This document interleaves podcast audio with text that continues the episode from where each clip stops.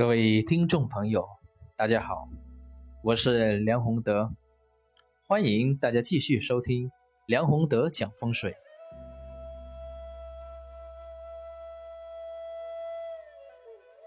在前面这么多集里面，我们聊了很多有关家居风水的这些话题。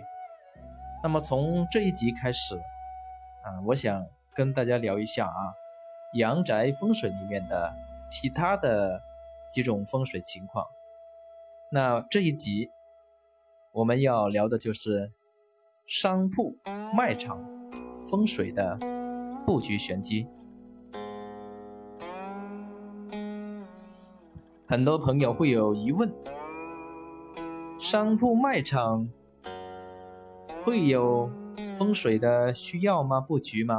也有很多朋友非常相信，商铺、卖场这些场所最需要的就是风水。其实对于商铺、卖场来说，风水确实非常非常重要。我们都知道啊，商铺它的主要的目的就是。财运就是赚钱。那么你选的商铺的位置好不好，以及能不能赚钱，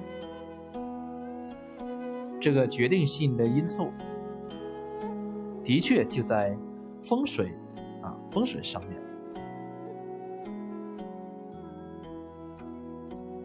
那决定商铺风水的是。到底是什么呢？这里其实有两个概念，我们必须要弄清楚的。第一个呢，就是外局。我们从风水的角度来看，外局占的比重，应该来说是非常重的，特别像。商铺风水这一类的，这个外局能不能得水，就决定了你这个商铺面临的外环境啊有没有大的财源，有没有大的财能够流到你这个商铺。如果你的商铺外区里面根本是不得水的啊，我们说风水里面藏风得水啊。根本就不得水的情况下，那你做起来会非常吃力。除非你是做一些有特定的呃客流的，或者是一些特殊行业的，不需要不需要人流量的，而是别人会自动找你的这么一种，可能你不得水关系也不算很大。否则的话，对于大部分的商铺来说，这个外局得水非常非常重要。那到底怎样才是得水呢？这里面啊，我们因为涉及到比较复杂的东西，暂且不讲。那么第二个影响商铺风水外局的还有一个原因，就是杀气的大小。这个煞气啊，对于商铺风水来说，是一个双双刃剑，可以说啊，用的好的话呢，可以为这个商铺旺财；用的不好的话呢，不但伤财，还要伤人，那是非常可怕的。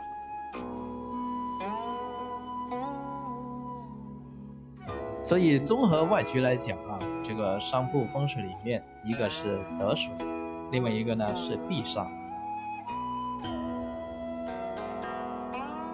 有些朋友也会问啊，那外局这么重要，是不是内局就可以完全不管了？恰恰相反啊，在这一集里面呢，我们要讲的是内局的重要性，同样呢是非常重要。可以说，外局和内局的作用几乎是均等的。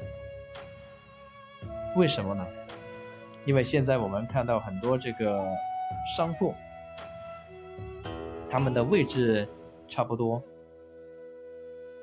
但是内局完全不一样，结果就导致啊，隔壁的这间店生意非常好，而你所在的这间店铺生意非常差。那是什么原因造成呢？应该来说啊，如果是旁边就是并排的两两间啊商铺，然后和这个马路啊，还有其他的外环境不算差别很大的情况下，啊，他们的这个外局影响不会有非常大的区别，但是影响到生意的好坏的根本原因呢？就是涉及到内局的问题。那商铺里面内局为什么重要呢？我们知道啊，一间商铺首先开门，门纳财气，这个门开的对不对？有没有犯煞或者犯其他的不好的啊？这个东西，这就决定了这个商铺啊。是否能吸纳财气？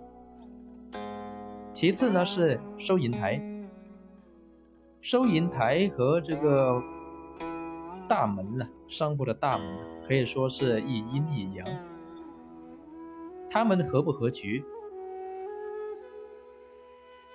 还是相互排斥，这就决定了你外面的已经到门口这些财气，到底能不能？流进你这个商场、这个商铺里面。如果是做饮食的这些店铺当中，还要考虑到另外一个问题，就是厨房，厨房的位置对不对？厨房和门口，还有这个收银台合不合局？啊，是否阴阳平衡？啊，是否天地通气？是否五行流通？这些都是决定啊商铺内局得失的非常重要的因素。假如我们刚才讲的这三个要素啊，收银台啊，大门，还有厨房，不但不合局，还处在一种碰撞和打架当中，那这间商铺如何能好？是不是？就算外面的财流到你。你的这间，啊，商铺的门口，它要流进去，可能也会显得非常的艰难。所以，所以综合来讲啊，商铺卖场从布局的角度来看，玄机其实就在内局。在挑选商铺的玄机呢，就是外局。所以，综合这两个方面去看。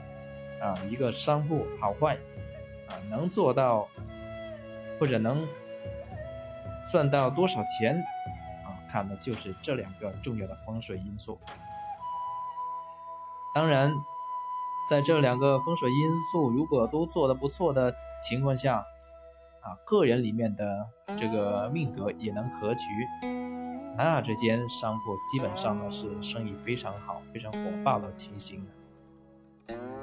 就算这个人的命局，呃，不太合商铺的情况下，但是如果这个商铺其他方面的风水呀、内局呀都做得非常好，都非常符合风水布局，那这间商铺的生意其实也不会差到哪里去，啊，也能，呃，拿个这也有这个，也能拿到这个中等的啊水平。